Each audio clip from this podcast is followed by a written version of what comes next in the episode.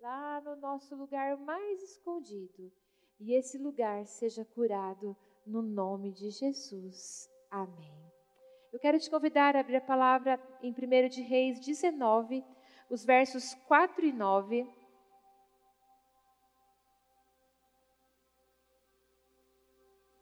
Esse texto, ele traz um drama de uma história que aconteceu um pouco antes, e eu vou contar essa história. E no capítulo 19 de primeiro livro de Reis, os versos 4 e 5, nós encontramos um profeta, um homem de Deus, seguindo viagem, fugindo daquilo que o Senhor tinha falado para ele. E essa tarde eu estava orando e eu se eu precisar mudar o título da palavra hoje, eu colocaria da seguinte forma: O que eu faço quando Deus responde a minha oração e o efeito da resposta da minha oração não é aquilo que eu imaginava? O que eu faço quando Deus responde a minha oração e a resposta da minha oração não tem o efeito ou não acontece aquilo que eu esperava? E é exatamente o que aconteceu com esse profeta. E o verso de 4 a 9 diz assim: Ele, porém, seguiu a viagem de um dia para dentro do deserto e chegou e se apresentou, se assentou debaixo de um junípero e pediu por si para que pudesse morrer. E disse: Basta, e agora o Senhor tira a minha vida, porque não sou melhor que os meus pais. E enquanto ele estava deitado e dormiu debaixo do junípero, eis que um anjo tocou e lhe disse: Levanta-te e come. E ele olhou, e eis que havia um pão assado as, sobre as brasas e um cântaro de água sobre, junto à sua cabeça. E ele comeu e bebeu e se deitou novamente. E o anjo do Senhor veio novamente pela segunda vez e o tocou e disse: Levanta-te e come, porque a jornada é demasiadamente grande para ti. E ele se levantou e comeu e bebeu. E se foi na força daquela comida por quarenta dias e quarenta noites até Horebe, o monte de Deus. E ali chegou ali numa caverna e ali se alojou. E eis que a palavra do Senhor veio até ele e lhe disse: O que fazes tu aqui, Elias? E a pergunta que eu te faço nessa noite: quando aquilo que você pede para o Senhor, Ele te dá, e a resposta da sua oração chega, mas o efeito daquilo, aquilo que você esperava que acontecesse, não acontece. E o temor começa a tomar conta do nosso coração, o medo começa a tomar conta do nosso coração. E a decisão de Elias diante do que estava acontecendo foi simplesmente se esconder dentro de uma caverna. E no domingo passado, de uma forma muito clara, o Senhor me mostrou pessoas em cavernas e eu falei, Jesus, o que o Senhor quer com isso? Pessoas que estavam escondidas nas suas próprias cavernas, porque algo aconteceu na sua caminhada. E a pergunta que eu te faço para você nessa noite: o que você está fazendo neste lugar? O que você está fazendo nessa caverna? Porque o Senhor está e vai te mostrar algum lugar onde você tenta se esconder Talvez, em primeiro lugar, de Deus, também de você mesmo. E naquele lugar você quer ficar bem quietinho e acomodado e não quer que nada te incomode ou te tire deste lugar. E eu encontro um profeta, um Elias, numa nação onde o estado daquele lugar era simplesmente caótico, era um estado de um reino dirigido por Acabe, um homem que se prostrou aos desejos da sua mulher, uma mulher que servia a outros deuses, que vivia numa outra terra, e Acabe trouxe aquela mulher para a terra do povo de Deus, e ela trouxe junto consigo os altares e os o Baal, os, os Baals ali, os deuses dela. E aqueles deuses ela trouxe para aquele povo, e aquele povo começou a se prostrar diante de deuses falsos. E Acabe começou a se perder, porque o controle do reino deixou de ser do rei. E o rei deixou de ser controlado pelo Senhor. E as coisas começaram a ficar muito mal naquele lugar. E ali existiam homens que eram os profetas do Senhor, e o profeta não era aquele cara fofinho, aquele cara que fazia as coisas que as pessoas gostavam, mas o profeta era aquele homem que trazia juízo. Ele dizia para as pessoas que estavam ali que elas estavam erradas e que elas precisavam mudar e que elas precisavam se arrepender e que elas precisavam tomar uma nova postura e viver uma nova vida. E com certeza não era uma mensagem muito boa de se escutar. Eu acho que quando alguém chega perto de você e fala para você de uma forma dura: você está errado, você precisa mudar muda a sua vida, o que você faz está sendo contra aquilo que o Senhor Deus tem para a sua vida, a primeira reação sua normalmente é de repelir, de não querer e se afastar daquela pessoa. Então Elias era o chato do país. Elias era o cara mal visto daquele lugar. E aí o texto anterior, do, o capítulo 18, mostra o Elias recebendo do Senhor uma visão que iria chover e que aquela terra seca iria ser é, viver algo sobrenatural. E aquele Elias, ele foi ao encontro de Acabe para confrontá-lo mais uma vez. E quando Elias chega diante de Acabe, o que Acabe fala? O texto nos mostra antes. Ah, você é aquele que perturba? Você é o chato? Você é aquele que estraga todas as coisas e tem me irritado profundamente? Olha só como o rei tratava aquele homem. Você consegue se imaginar no lugar do Elias? Tá lá, nós temos meninos aqui com grandes perspectivas políticas no nosso meio, e ali eu vejo o Alberto e o Diego, de repente tomados como como um profeta ali, você está diante de uma autoridade, e como vocês iriam se sentir se ele olhasse para vocês e dissesse: Quem é você? Você tem me irritado tanto, há tanto tempo, eu não quero escutar aquilo que você tem para me dizer.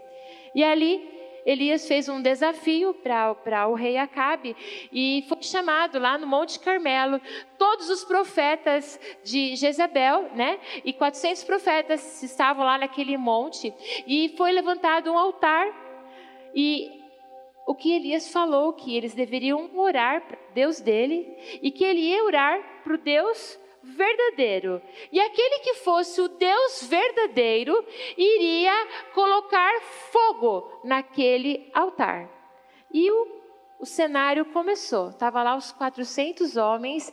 É, imagina essa igreja repleta de pessoas, seriam as 400 pessoas, e aqueles 400 profetas gritando alucinados em cima, em volta do, em cima não, em volta do altar, pegando faca, pegando ponta de lança, se cortando e gritando que Baal era Deus, que Baal era Deus e que alguma coisa precisava acontecer. E aqueles homens começaram a se cortar e a entrar em transe e nada aconteceu. Chega na hora do profeta, ele reconstrói, ele, ele arruma o altar, ele coloca lá, corta o sacrifício, corta o cordeiro em partes ali, coloca e pede para que as pessoas encham medidas de água. E aquelas medidas de água cheias são jogadas ao redor daquele altar, e aquele altar fica como molhado. E Elias simplesmente ora para o Deus vivo, o nosso Deus, o Deus poderoso, e de repente uma bola de fogo vem do céu e aquele altar é consumido. Uau, esse é o cenário. Que algo extraordinário, que algo tremendo acontece neste lugar. E ali Elias, tomado de coragem e da força do Senhor, porque para enfrentar aquele monte de profeta, para enfrentar o rei Acabe, tinha que ter coragem e ousadia.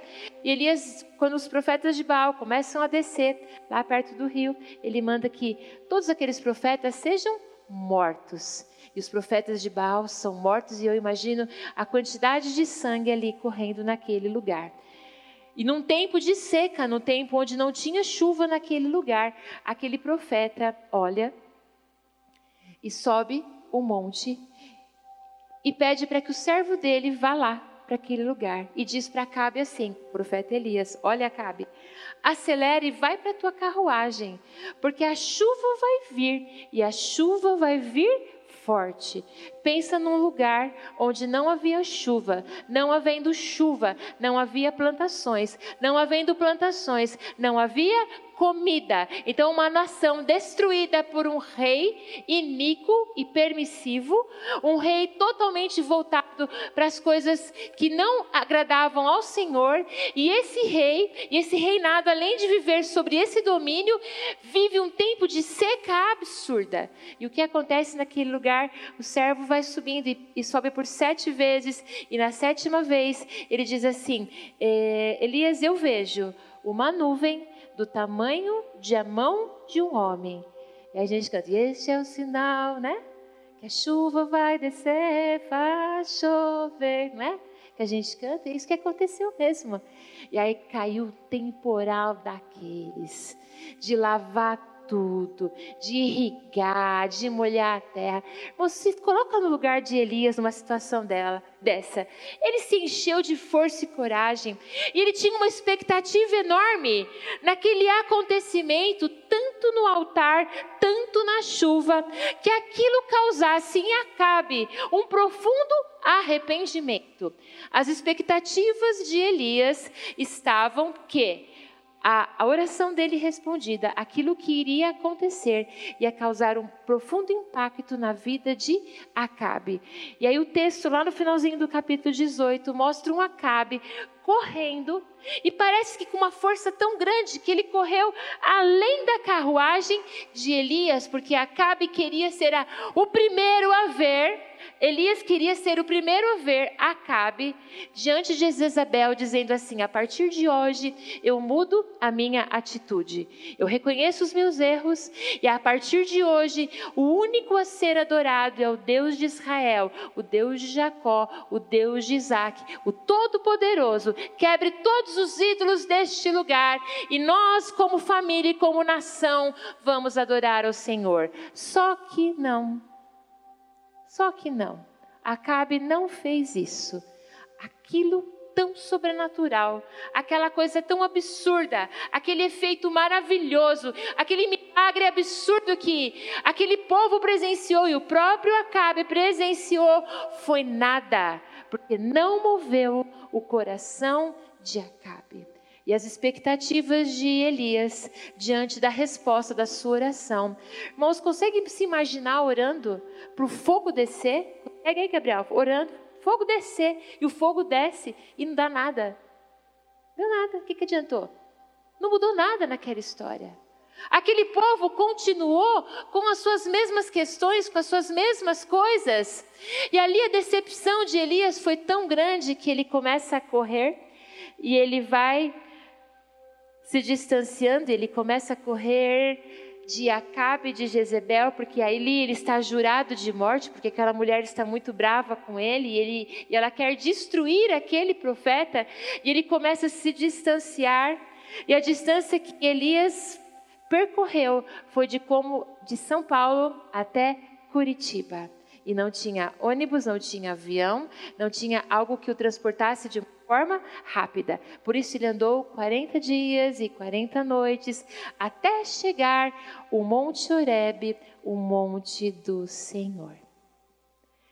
E quando nós falamos em cavernas, nós falamos na vida de Elias, nós falamos de um homem que depositou as suas expectativas de salvação para a nação no fogo e na água.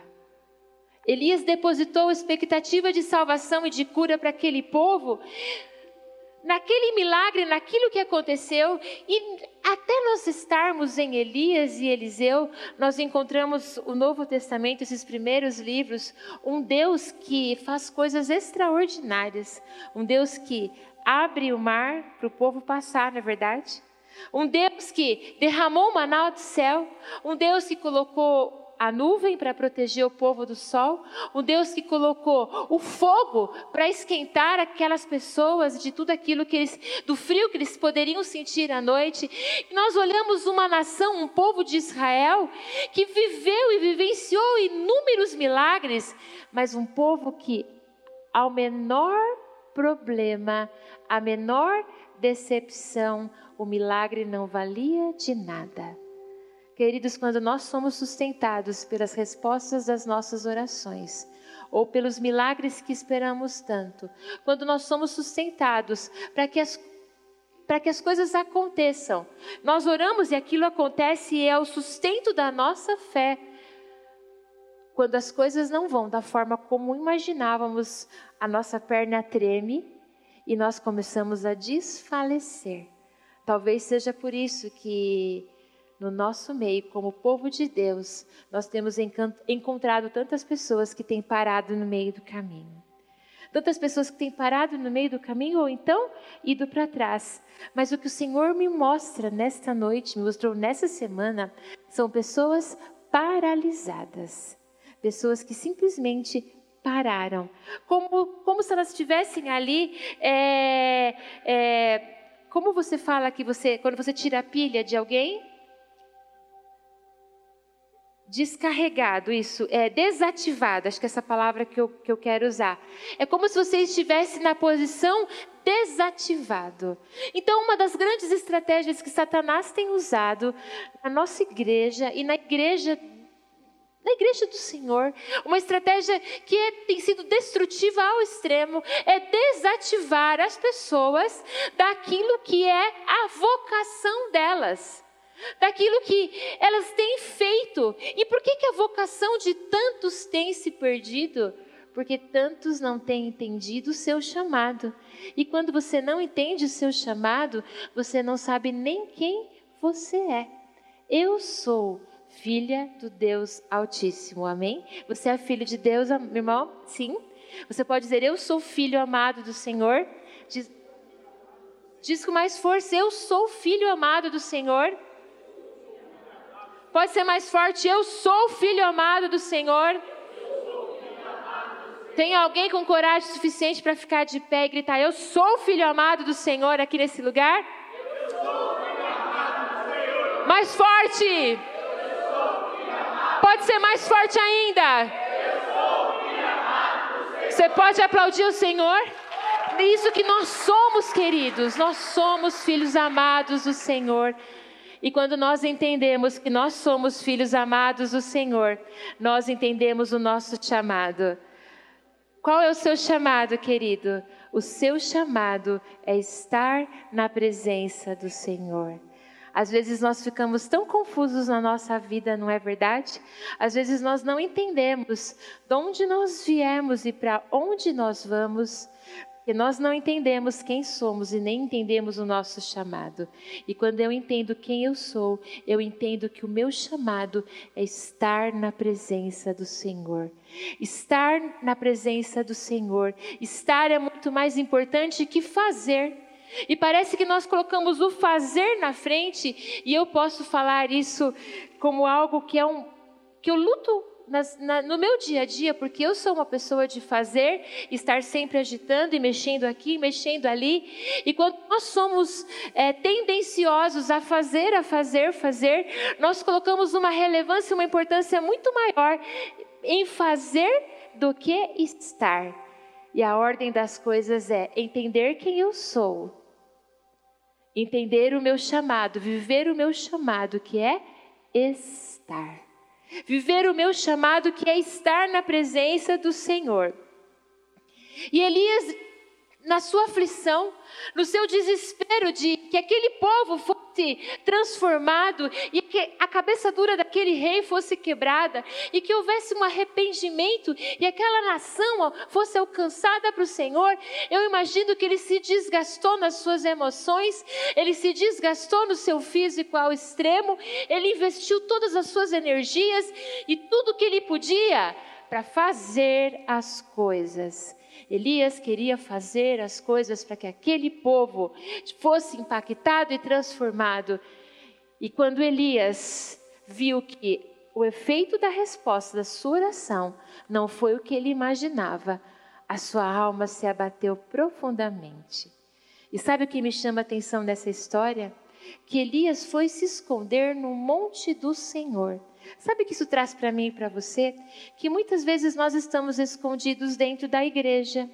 Muitas vezes nós estamos escondidos, sendo muito perfeitos naquilo que nós fazemos, sendo muito corretos naquilo que nós fazemos e dedicados naquilo que nós fazemos.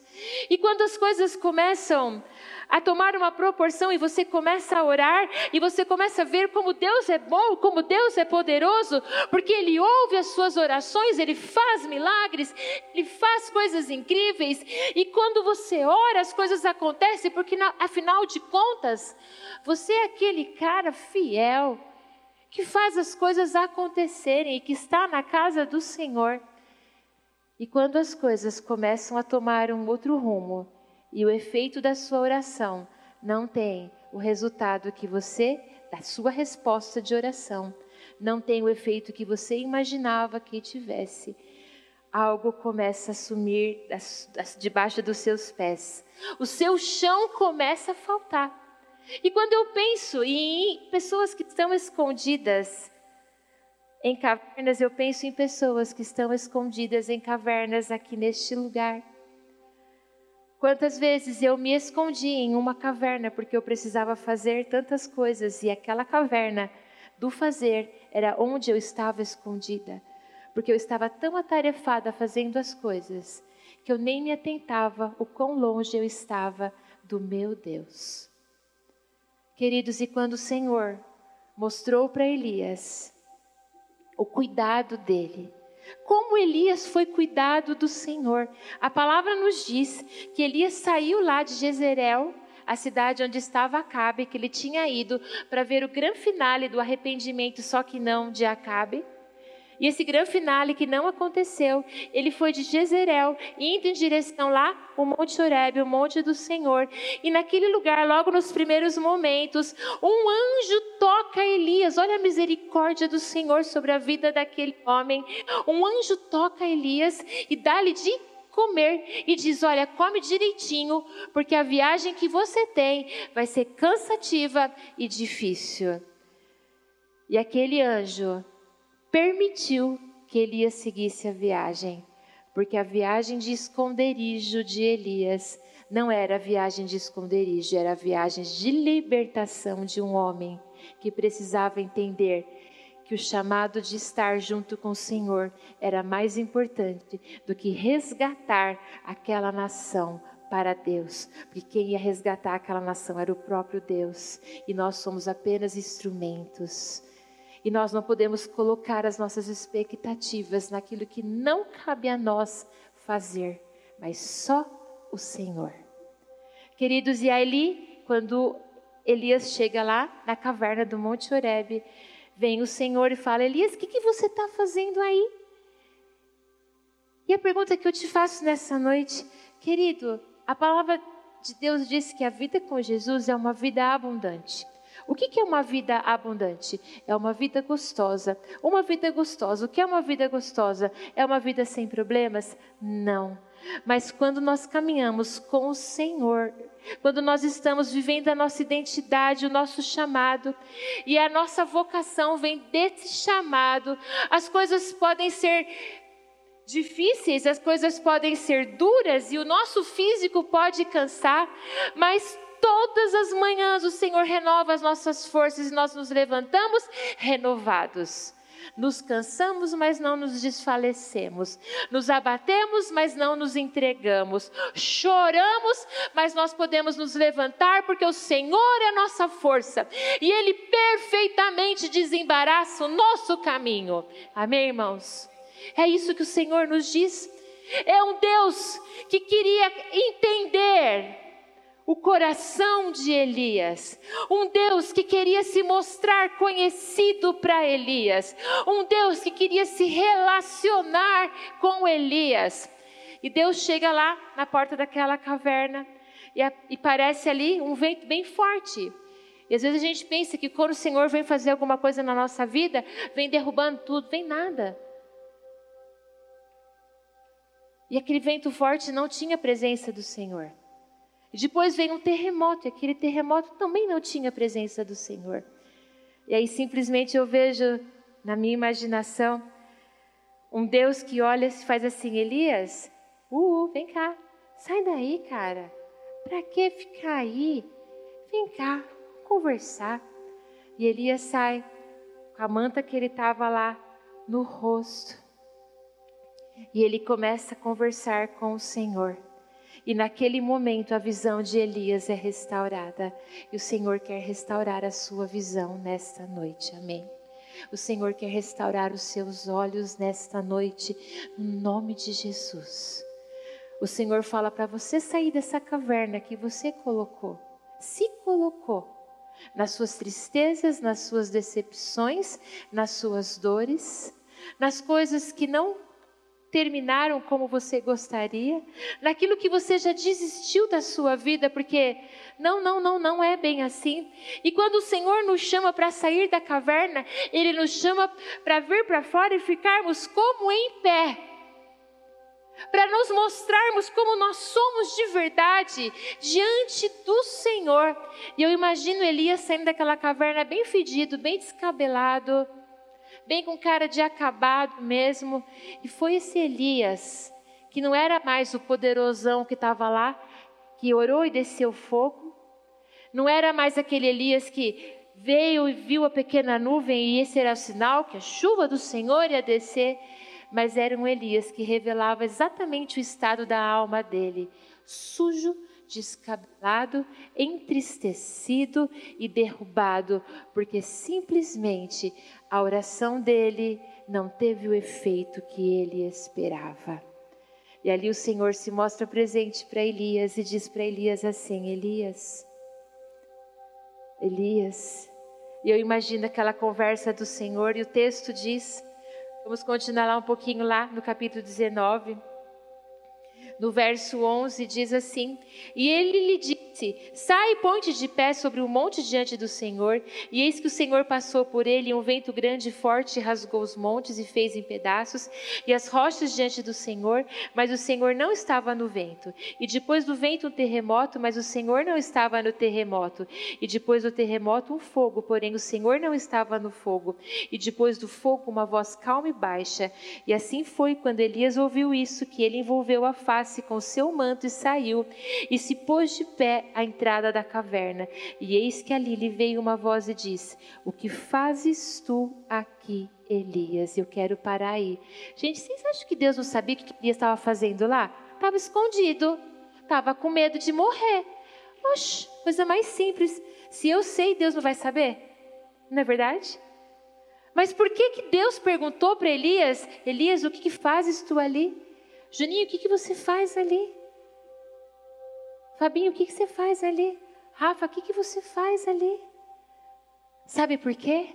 O Senhor estava dizendo para Elias assim: se dispa, fique nu na sua alma, fale a verdade, mostre o que você está sentindo, fala a sua decepção, Fala a sua dor, fala a sua raiva, fala que a sua expectativa, você orou tanto, eu vou bolar um plano, eu vou fazer assim, dois altares, e eu vou orar, vou, vou, vou ficar assim num propósito mesmo, e eu tenho certeza que eu vou dizer, é o Deus de Jacó, de Israel e de Abraão, e o fogo vai descer. E ele fez todo aquele plano mirabolante, porque tudo ia dar certo e as coisas iam acontecer, e Acabe ele ia se converter dos seus maus caminhos.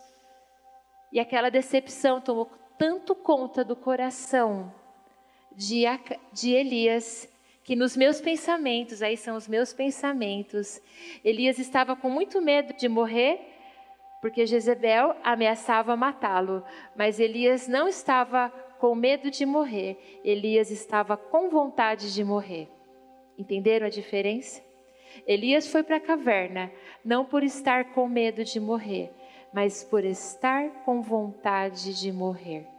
E muitas vezes na nossa vida, nós queremos desistir de tudo e a vontade que a gente tem é de morrer. E se não pode morrer, é de ficar o quê? Parado e simplesmente deixar a vida passar e ficar ali bem quietinho e não fazer mais nada. E Elias é esse homem que Deus diz para ele: Elias, fala exatamente, pode falar, pode contar o que está acontecendo no seu coração.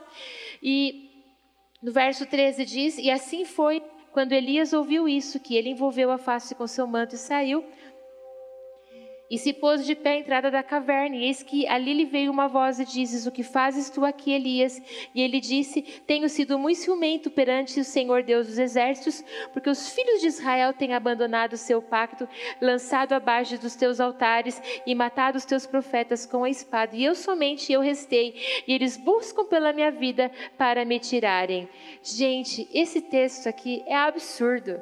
Porque Elias é que nem eu e você. Em vez de Elias falar assim, Deus, eu estou com tanta raiva, porque eu me esforcei tanto e você não fez o que era para ter feito. Sabe o que, que Elias fez? Ele foi fofinho. Ai, Jesus, eu tenho tanto Deus, eu tenho tanto ciúme de você.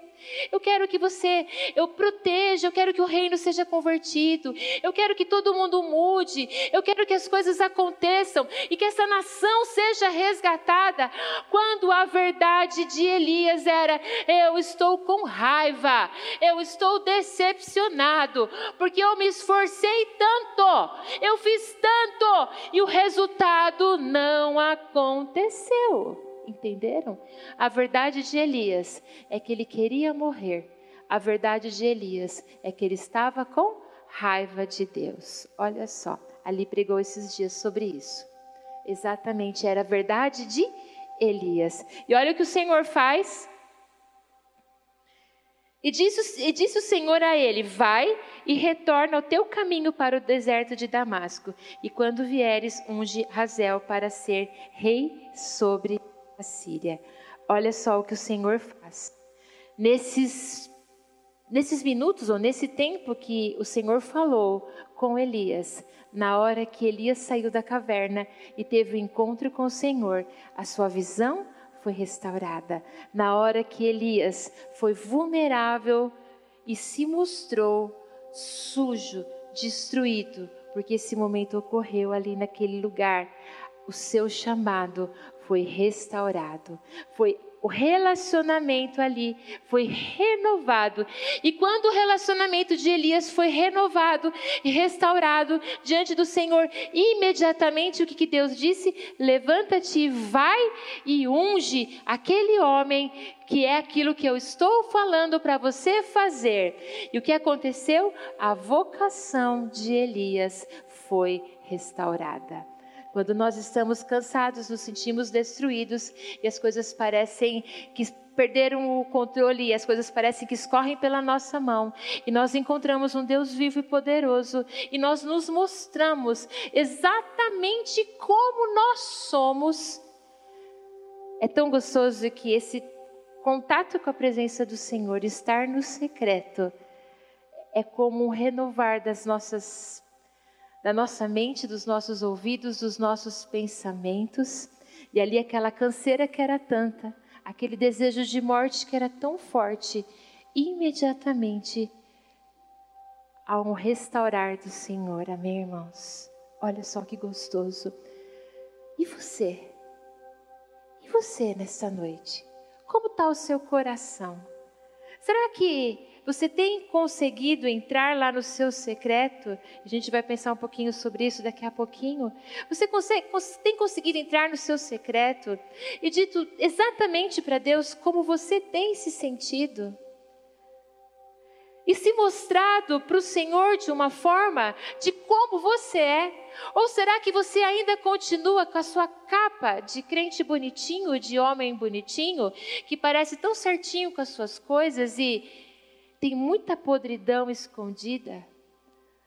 Parece que quando o Senhor nos leva para a caverna, é para tirar o nosso paletó, o nosso casaco, a nossa, a nossa camisa, e Ele olhar para as nossas nas nossas chagas, a nossa podridão, o nosso escuro, a, a nossa, aquilo, aquele pecado que nós estamos carregando no nosso coração, Ele olhar ponto a ponto e dizer assim: eu sou aquele que te ama. Eu sou aquele que está aqui porque você é importante para mim. Elias era tão importante para o Senhor que Elias mandou um anjo para cuidar dele. O Senhor foi até a caverna. O cuidar de Elias era muito maior do que Elias podia imaginar. Elias, naquele momento, ele teve um renovo do Senhor. A pergunta que eu te faço nesta noite até que ponto você está disposto a estar na presença do Senhor e ser absurdamente vulnerável de quem você é de fato. Se mostrar o quão mentiroso, o quão adúltero, o quão cheio de pornografia, o quão cheio de raiva, de mágoa, de ódio. E lançar isso diante do Senhor e dizer: Sabe, Deus, eu sou isso. E sabe o que o Senhor diz para mim e para você? O teu pecado não te define. A tua falha não te define.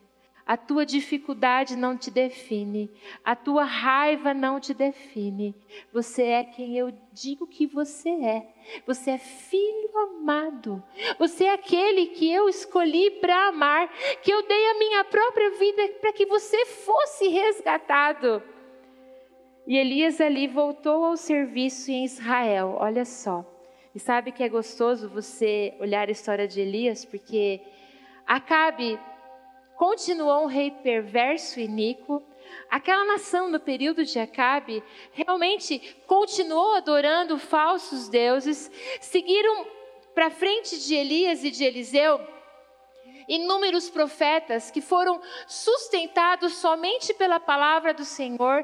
Nós encontramos Jeremias, encontramos Abacuque, encontramos tantos homens ali que colocaram a sua vida para que uma nação fosse resgatada. Jeremias 29, 3 diz: Buscar-me-eis e me achareis, quando me buscar de coração. Jeremias, Abacuque e Oséias entenderam que era a palavra que os sustentava, a palavra que os levava a um lugar eterno, onde os olhos desses homens nunca viram aquilo que ele pregava, eles pregavam acontecer. Isaías diz que um menino se nos deu e será chamado Pai da eternidade, Príncipe da paz. Isaías já falava do, do, Jesus Cristo, do nascimento de Jesus Cristo, e Isaías nunca presenciou esse nascimento, mas a sua vida não estava firmada em que aquele povo se convertesse na resposta das suas orações, mas a vida de Isaías, de Jeremias, de Abacuque, de Malaquias estava firmada num Deus que faz-nos caminhar no eterno, que faz-nos caminhar em confiança, para que todas as coisas sobre a nossa vida são para Ele e por Ele. E é muito interessante que ali da, Elias sai daquele lugar, daquele lugar de caverna, e ele começa a caminhar ali com Eliseu, e Eliseu caminha com, com Elias e diz: Olha, é, Elias, eu quero viver, eu quero ter porção dobrada de tudo aquilo que você tem. Eu quero caminhar ainda mais no poder de Deus. E o final da vida de Elias Acabe continuou lá nos seus pecados, mas Elias entrou na carruagem, felizão, e foi rumo para o céu. Glória a Deus. Que lindo, não é verdade? Extraordinário. Nada mudou, mas estava lá o Elias. Já, você consegue imaginar a cara de Elias na carruagem?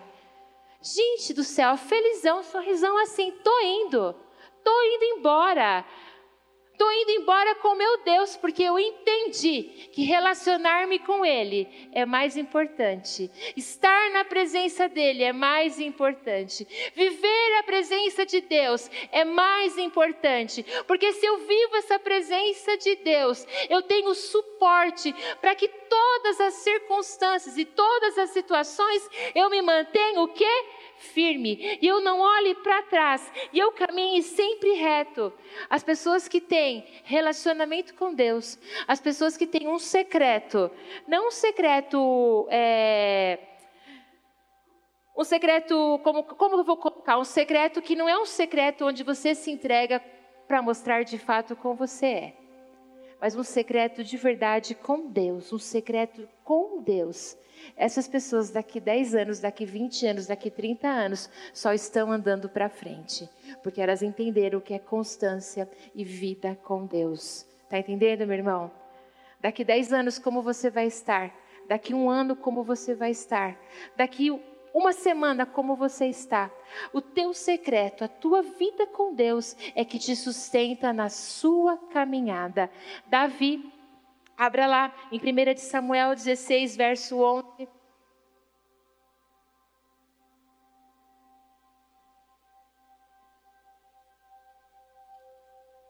Conta a história de Davi sendo escolhido ali para ser rei de Israel, ungido.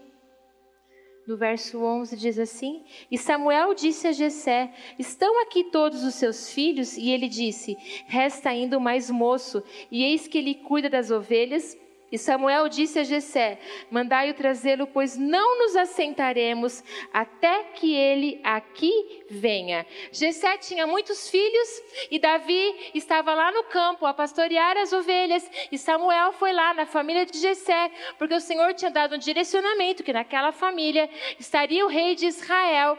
E ali viram todos os moços, ali tinha os grandes, os bonitos, os poderosos, e Samuel olhava um por um, não é esse, não é esse esse, não é esse, não é esse. Tem mais um?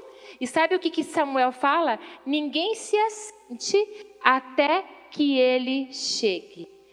E o que me chama atenção nesse texto, olha só, antes que nada acontecesse, Davi já sabia quem ele era.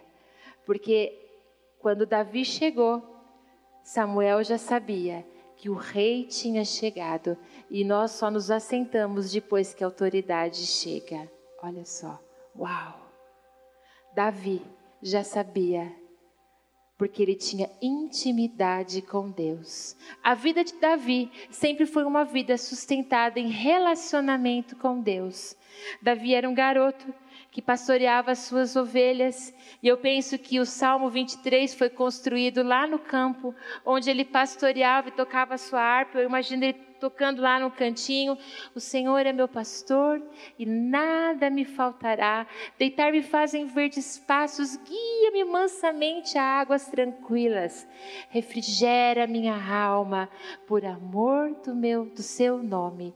E Davi, enquanto rei, quando as coisas complicavam e quando Davi se desviou daquilo que o Senhor tinha para ele, imediatamente ele dizia: Senhor, sonda o meu coração e revela se há em, mim algo mal que mais Davi gostaria de estar, onde mais Davi gostava de estar, era diante da presença do Senhor.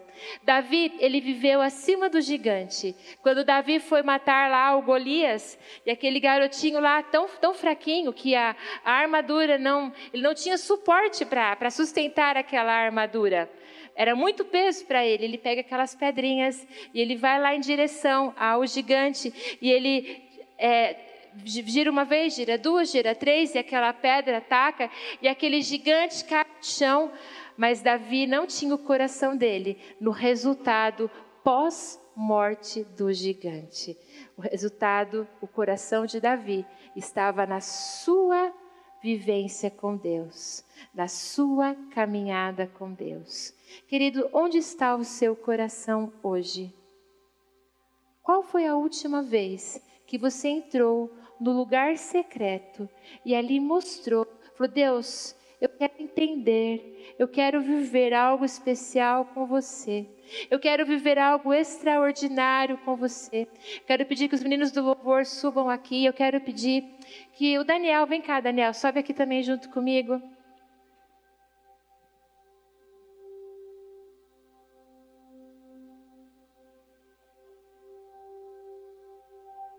Corre aqui, Daniel. Eu creio no Evangelho da cruz. Abre os braços aí, Daniel. Abre bem aberto, isso aí.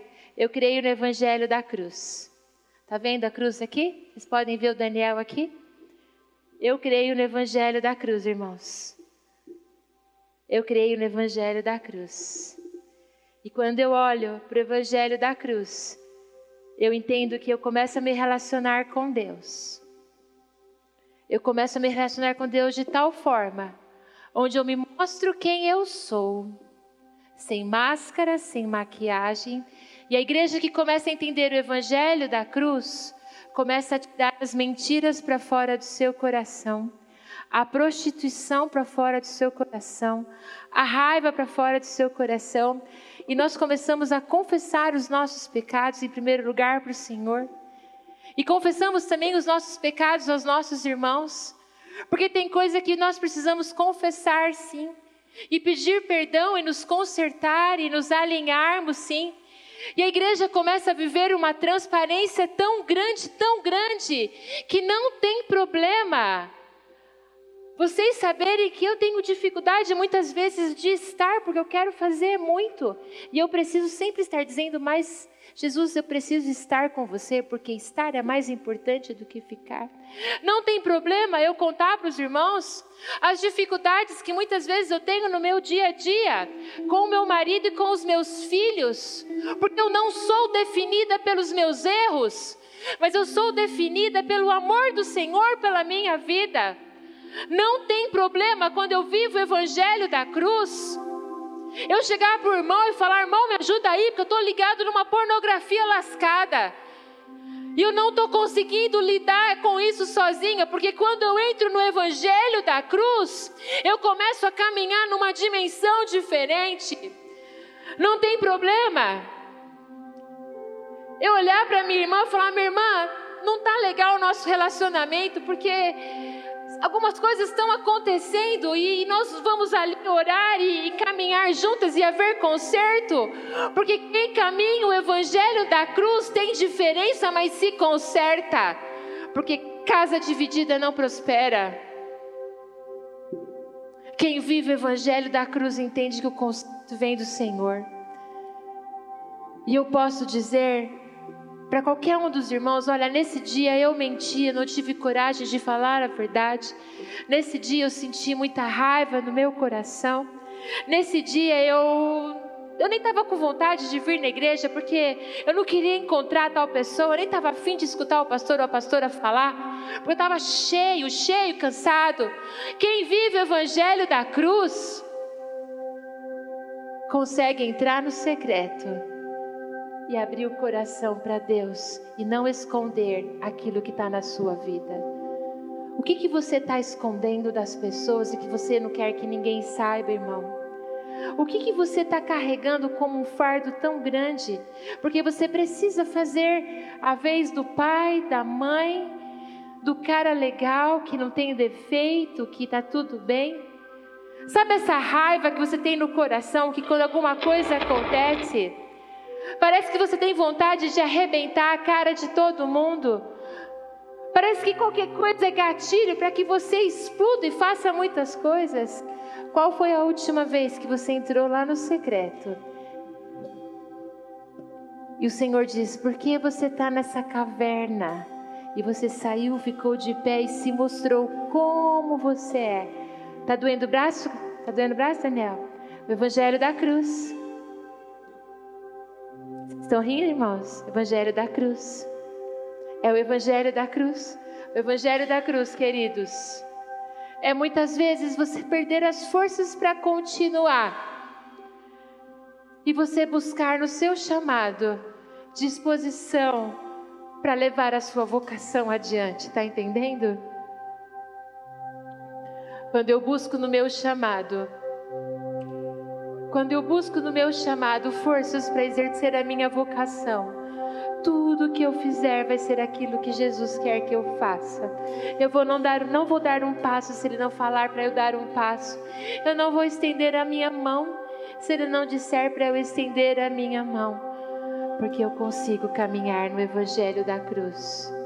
E quando eu caminho no evangelho da cruz, nesse evangelho da cruz, tudo aquilo que está aqui, o meu casamento, o meu marido, minha sogra, minha mãe, meu pai, minha vida, eles começam a se alinhar, porque eu estou vivendo o Evangelho da cruz.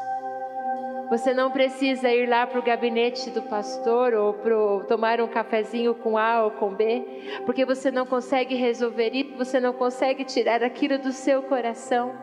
Porque quando eu vivo o Evangelho da cruz, eu vivo debaixo da fonte de toda a água e de todo o renovo. Tá doendo o braço, Daniel? Fazer o quê? Aguenta aí. Vem cá, Gabriel. Vem cá.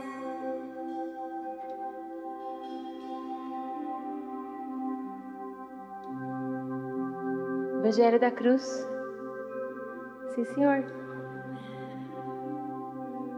Quando eu vivo o Evangelho da Cruz, outro começa a viver o Evangelho da Cruz também, entendeu?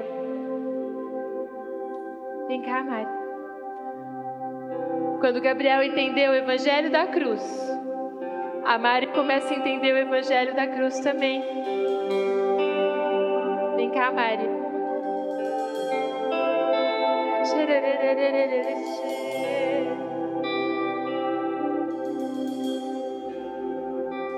Quando a Mari conheceu o Evangelho da cruz, ela vai viver o Evangelho da cruz.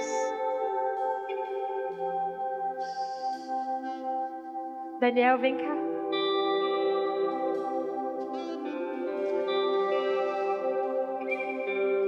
Não são as nossas falhas que não que nos definem, mas quando pessoas começarem a viver o Evangelho da cruz. Daniel.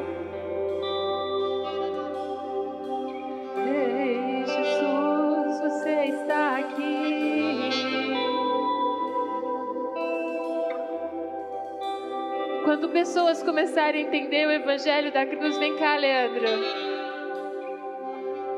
Você está aqui, Jesus. Eu sei que você está aqui, Jesus.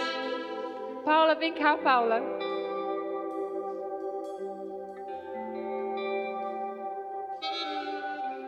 Vem cá, Renato.